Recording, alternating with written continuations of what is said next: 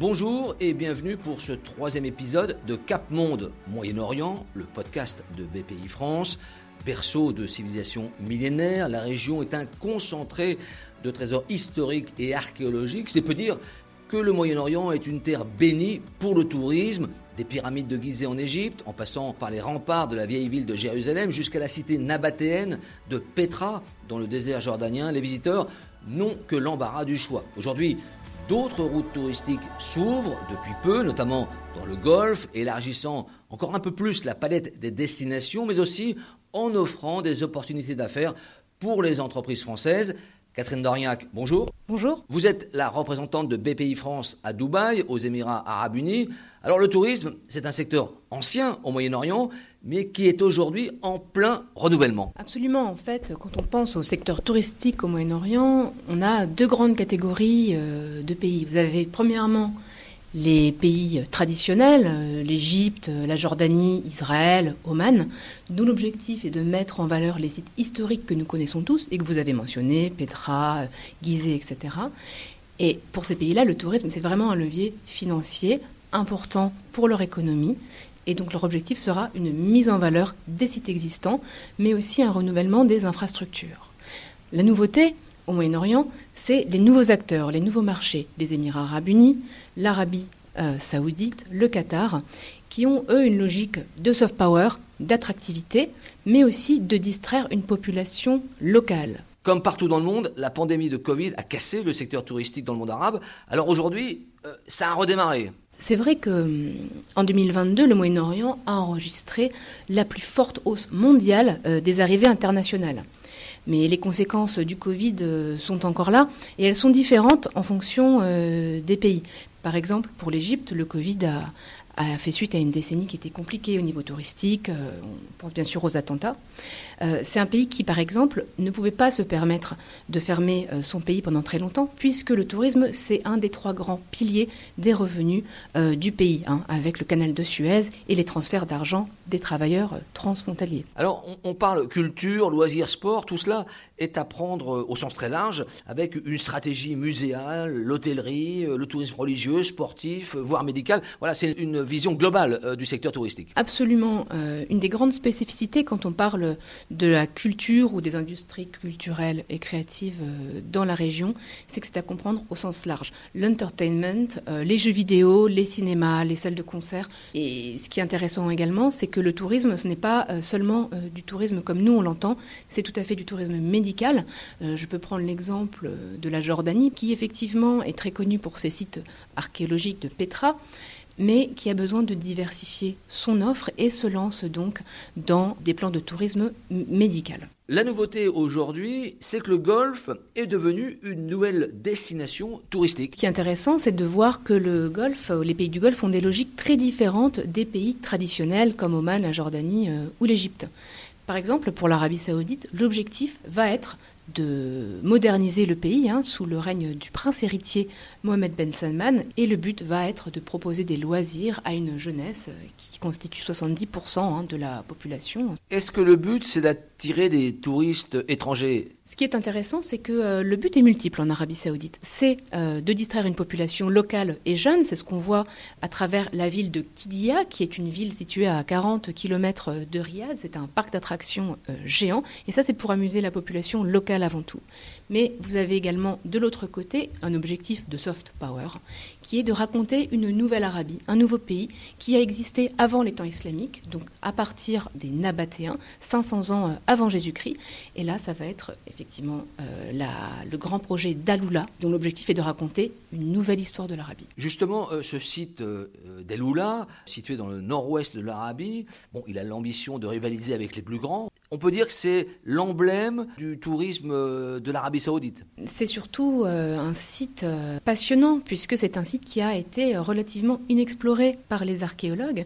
Aujourd'hui, l'objectif, ça va être la mise en valeur de ce site gigantesque, avec un objectif de 2 millions de visiteurs par an de 10 000 clés d'hôtel et des dizaines de millions d'euros d'investissement d'ici une dizaine d'années, avec des musées, des salles de spectacle, et dont l'objectif est également de fournir du travail à ces jeunes, puisqu'il faut préparer l'après-pétrole. Les pays du Golfe sont très différents par leur taille, leur population.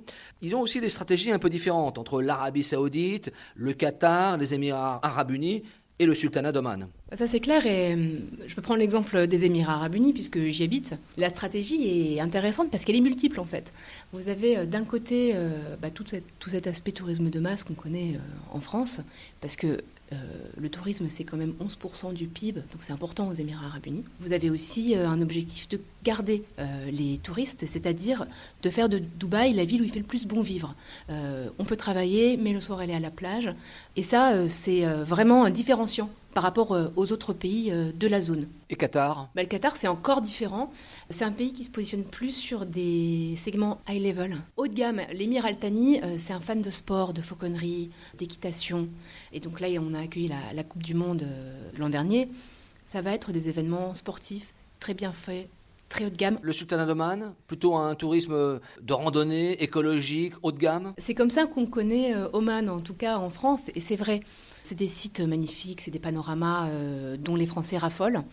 C'est aussi des hôtels très chers, un peu vieillissants, et donc il va y avoir un objectif de construire des hôtels plus petits, plus écologiques dans l'air du temps. Pour les entreprises françaises, euh, est-ce que ça signifie des opportunités, euh, des niches de marché euh, Comment elles peuvent attaquer ce marché euh, du Golfe et, du Moyen-Orient? Je vais prendre l'exemple d'une mission que j'ai conduite avec mes collègues de BPI France et de Business France à Aloula. Je m'y suis rendue avec une quinzaine d'entreprises en juin 2023. Ce qu'on a vu lorsqu'on a rencontré les personnes en charge de ce méga projet, c'est qu'il faut arriver, on l'a déjà dit dans les épisodes précédents, mais c'est encore plus vrai pour le tourisme, avec une solution clé en main.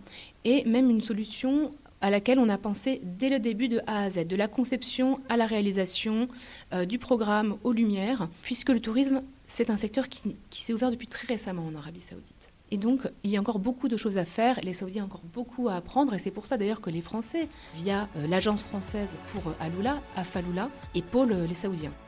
Venir avec des solutions clés en main, c'est le credo de French Touch, c'est ce que nous explique Nicolas Parpex, sont responsables. D'abord, la French Touch, c'est BPI France qui se met au service des entreprises culturelles françaises avec des moyens considérables. La French Touch, c'est aussi la création et le déploiement d'un récit commun de la création française.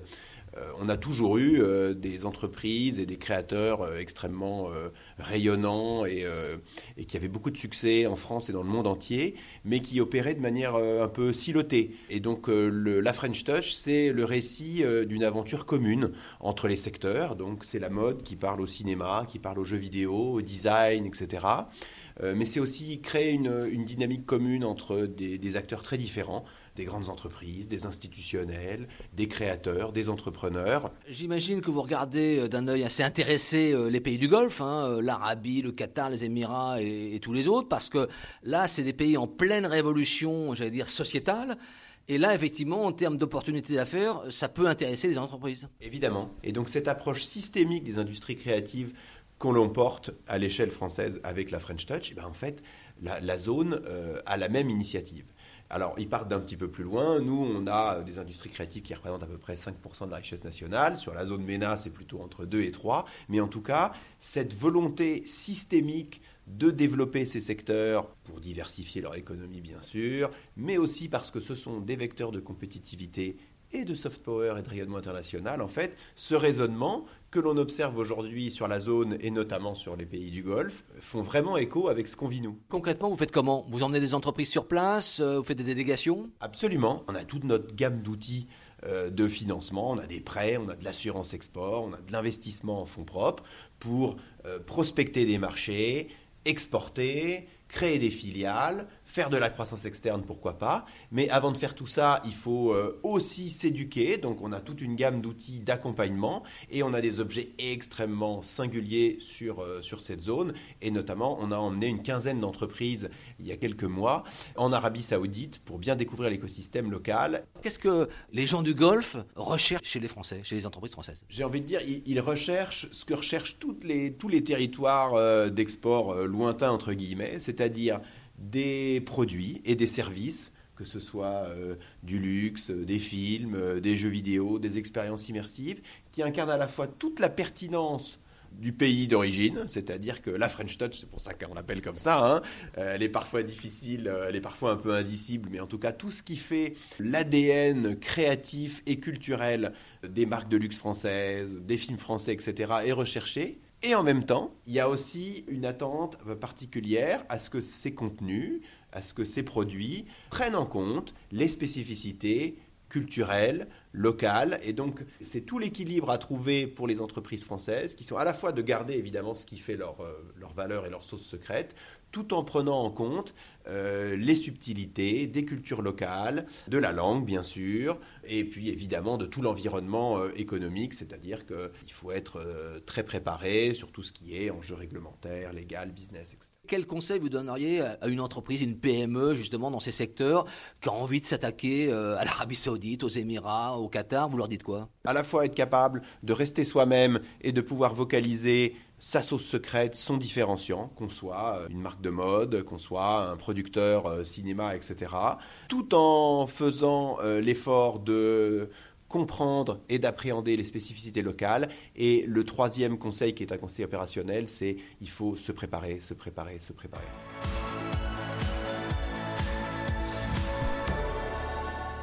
Donc des opportunités pour les entreprises françaises. Mais j'allais dire, euh, il n'y a pas que construire des hôtels ou gérer des hôtels. Le tourisme, c'est à comprendre au sens large. On a par exemple le Paris-Dakar qui a lieu en Arabie Saoudite. Ça, c'est une marque qui est développée, c'est un événement. Euh, on a parlé de la Coupe du Monde au Qatar également. Et donc, l'événementiel, c'est un secteur extrêmement porteur. Justement, il y a aussi des marchés de niche où l'expertise française est reconnue internationalement, comme celui des feux d'artifice. Voici le témoignage de Nicolas Chavance du groupe F. La société euh, imagine, conçoit, réalise, produit euh, des spectacles, feux d'artifice, drones et euh, tout ce qui a trait à la lumière et même au spectacle vivant dans le monde entier. Donc depuis les années 90, la société a été créée dans le sud de la France. et après une première grande aventure assez réussie sur les Jeux Olympiques de Barcelone, euh, s'est développé assez rapidement dans les années 90 jusqu'au au passage à l'an 2000 avec un geste qui reste dans l'histoire de la société qui est le passage à l'an 2000 sur la Tour Eiffel réalisé par le, groupe F et euh, également d'autres grands spectacles comme la Coupe du Monde en 98 sur le Stade de France. Euh, et à partir de ces deux moments-là, qui sont un petit peu des, marqueurs dans notre histoire, la société connaît un essor international et grande phase d'expansion et d'innovation. Donc euh, beaucoup de grands spectacles à l'étranger, jusqu'en Nouvelle-Zélande, en Corée, en Amérique du Sud, euh, beaucoup de Jeux olympiques, on a fait euh, Turin, Athènes, Rio de Janeiro, des Coupes du Monde de rugby, de football. Expansion mondiale, un marché de niche, le Moyen-Orient dans tout ça, vous avez quand même euh, abordé ce marché euh, de la même façon ou il y a une particularité? Alors moi je rejoins la société à partir de 2015. À ce moment-là, la société est déjà bien implantée au Moyen-Orient puisqu'elle a déjà euh, une filiale à Dubaï, aux Émirats arabes unis, et ce depuis une bonne quinzaine d'années. À ce moment-là, à Dubaï, la phase d'expansion du divertissement et de l'arrivée du tourisme de masse et l'internationalisation, on va dire, des Émirats est déjà bien enclenchée. Euh, mais on rencontre encore beaucoup euh, euh, de, milieux, d'aventures. On, participe à des événements qui sont structurants, on va dire, dans, les changements sociétaux locaux. Dernière en date que je pourrais prendre en exemple, c'est la première Riyadh Season en 2019. On participe à l'ouverture d'une saison de divertissement et de, de mouvements culturels euh, à Riyad, et où on se retrouve en fait à faire un, gigantesque spectacle d'ouverture avec de très grands gestes pyrotechniques synchronisés sur plusieurs bâtiments dans la ville, sur environ 10 km d'envergure. Euh, devant une population qui est euh, littéralement galvanisée par ce qu'elle est en train de vivre, puisque pour elle c'est l'ouverture, c'est la fête, c'est une espèce de grand élan de plein de choses en même temps, et où moi je me retrouve, puisque je suis en même temps le photographe de l'équipe, euh, je me retrouve au milieu du public à prendre des photos de cet événement et avec moi, autour de moi, j'ai des enfants qui dansent, qui jouent, euh, des femmes qui sont dans la rue. Et en fait, je rencontre euh, une Arabie Saoudite que je n'imaginais pas moi-même. Et je reviens à la maison avec vraiment des histoires plein la tête. Et puis, bah, fait, vous ne pouvez pas imaginer ce qui est en train de se passer là-bas. Venez voir. À votre avis, quelles sont les clés de la réussite? Qu'est-ce qui font que les Saoudiens bah, font appel à vous? La présence sur le terrain c'est ce qui compte le plus, je pense, c'est d'être euh, présent sur place, d'être euh, aux côtés des acteurs locaux, d'aller à leur rencontre, de les écouter, de parler avec eux, de comprendre les mouvements de ces sociétés qui sont ultra rapides, qui sont très ambitieux et qui nécessitent vraiment de la discussion et ce sont des travails d'équipe en permanence. Pour une forme d'implantation locale? Il faut une forme d'implantation locale, mais il faut aussi une sorte de, euh, j'oserais dire, de loyauté avec le pays, en quelque sorte. Ça, ça pourrait être interprété de plein de manières différentes, mais en tout cas, euh, j'ose le terme parce que pour nos clients et pour nos partenaires locaux, c'est important que eux sachent que nous, on est là. L'Arabie saoudite, le Golfe, on est loin de la France. Justement, c'est quoi les codes euh, et j'allais dire les erreurs à ne pas commettre? Je, sais, je suis convaincu qu'il ne faut pas avoir d'a priori sur cette région, aucun. On en a forcément et on a notre vision depuis euh, l'Europe, depuis la France, euh, mais il faut y aller, il faut rencontrer les gens parce que, encore une fois, c'est une région qui est très peuplée, qui a une vraie population locale et, qui vit, qui a envie de vivre, tout simplement. On a bien compris un secteur touristique et des loisirs en plein développement au Moyen-Orient et plus particulièrement dans le Golfe, mais il y a une contrainte, c'est l'environnement. Ça c'est sûr, euh, on est sur une zone euh, très chaude où il fait plus de 40 degrés au moins 4 euh, mois dans l'année.